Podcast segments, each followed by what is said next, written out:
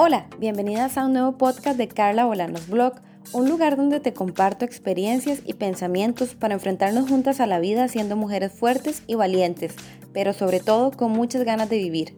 Empecemos.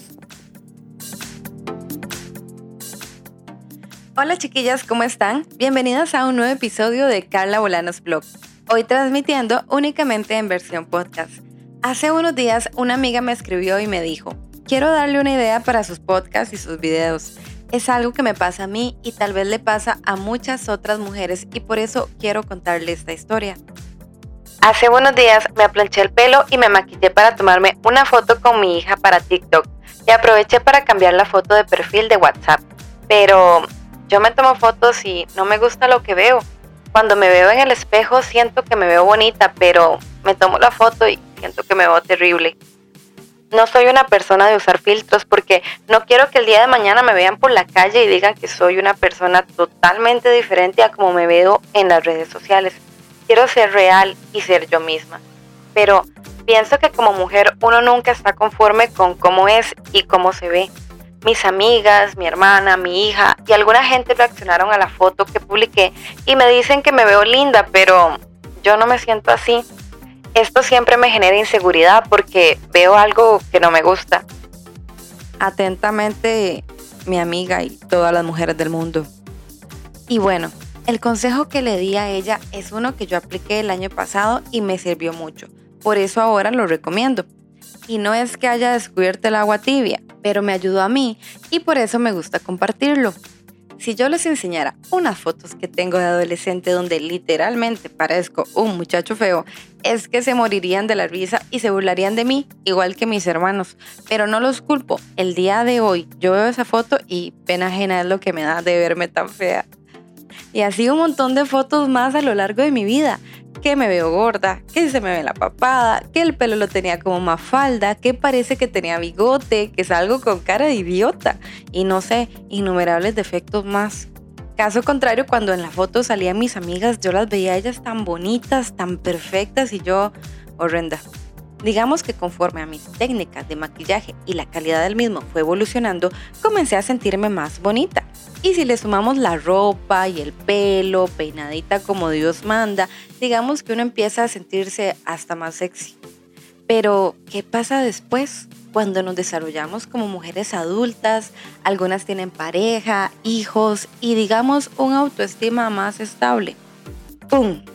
Viene el espejo, los filtros de Instagram, las viejas que parece que se mandaron a hacer y uno, aunque se sienta bonita frente al espejo, se toma una foto y no encuentran la imagen que quiere ver de sí misma.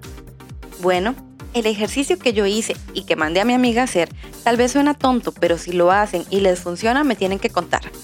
Primero, vayan y se bañan, se ponen sus cremitas, se peinan como les gusta, se maquillan un poquito o mucho o como ustedes quieran y cuando se vean al espejo y se sientan guapas, se van a un cuarto iluminado, ojalá con luz natural, agarran el celular, lo ponen en modo selfie y se empiezan a tomar fotos.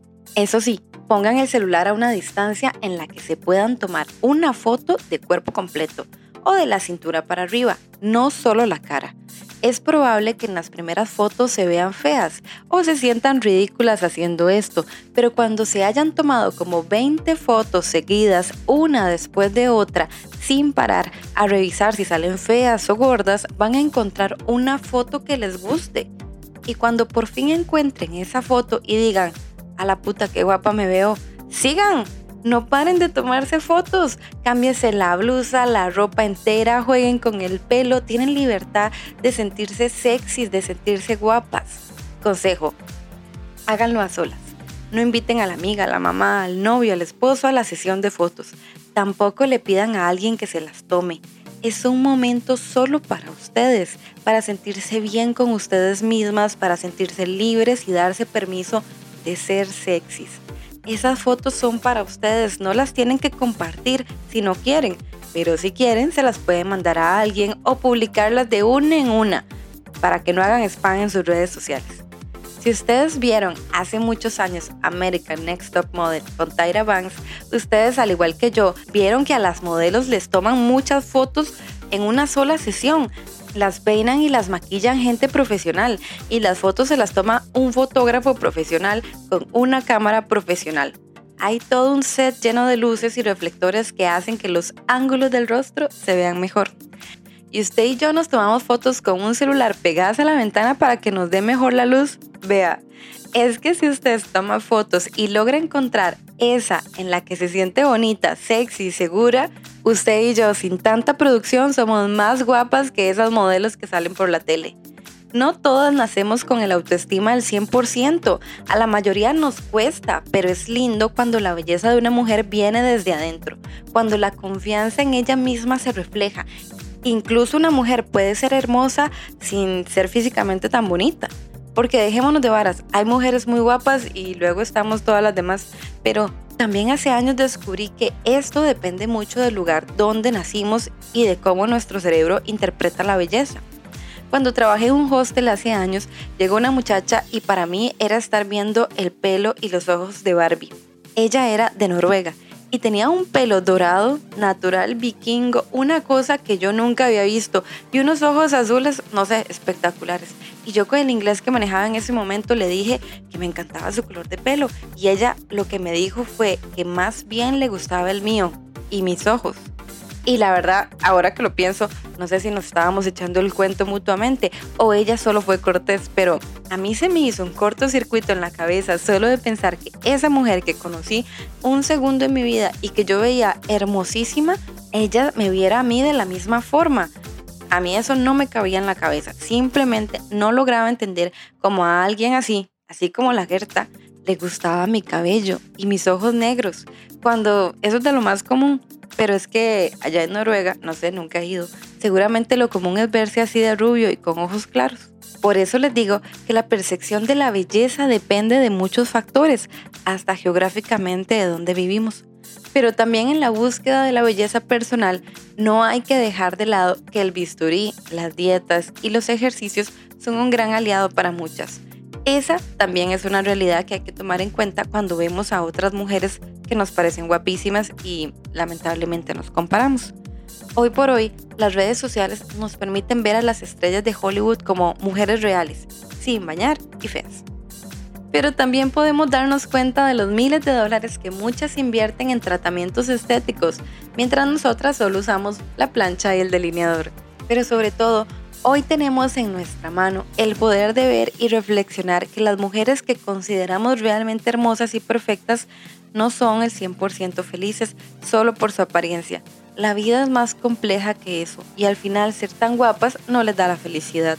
Aunque todas las que desfilan para Victoria's Secret se ven bien felices las cabronas. Una cosita más, la cámara del celular en modo selfie es engañosa, porque si se fijan bien es como verse un espejo pero eso es lo que vemos nosotras.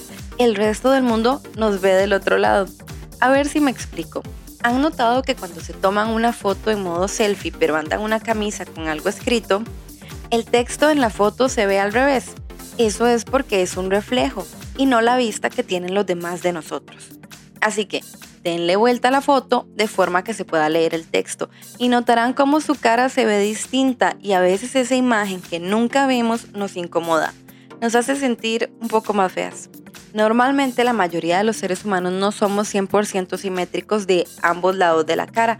No sé, tenemos un ojo más grande, un lunar más pronunciado, la nariz torcida, lo que sea.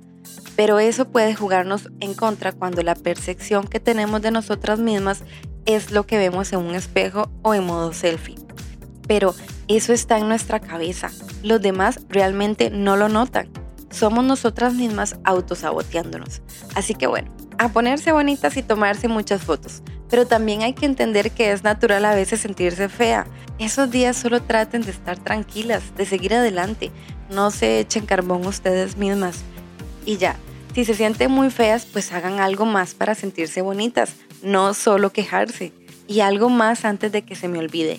La belleza es subjetiva, está en los ojos de cada persona.